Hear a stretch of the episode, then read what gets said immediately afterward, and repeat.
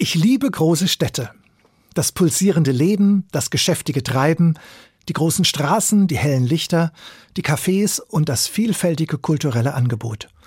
Überall gibt es etwas Interessantes zu entdecken. Es bieten sich einem so viele Möglichkeiten. Für ein paar Tage kann ich da ganz eintauchen und alles genießen. Aber dann wird es mir zu viel, zu laut, zu hektisch, zu voll.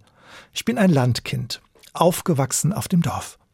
Und viele Jahre war ich Pfarrer einer Dorfgemeinde, mitten auf dem Land. In dem Ort gab es nicht mal eine Ampel. So ruhig war es, überschaubar. Jeder kannte jeden. Keine Idylle, aber beschaulich. Ich habe es oft gespürt, wie die Städter auf uns herabgeschaut haben. Hinterland, haben sie gesagt. Hinter dem Wald. Ja, bestimmt auch hinterwäldlerisch. So haben sie uns gesehen. Was kann da schon Besonderes herkommen? Diese Frage musste sich auch Jesus stellen lassen.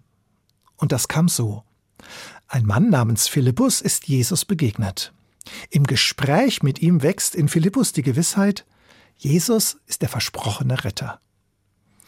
Philippus läuft zu seinem Freund Nathanael und erzählt ihm begeistert, in den alten Schriften wird der Retter angekündigt. Ich habe ihn gefunden.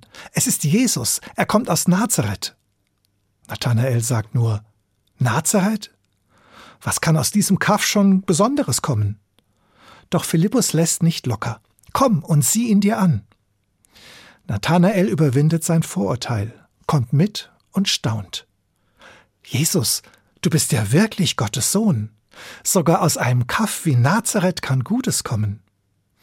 Manchmal, wenn mir das Dorf zu klein vorkommt, denke ich daran. Gott hat Sinn für das Kleine.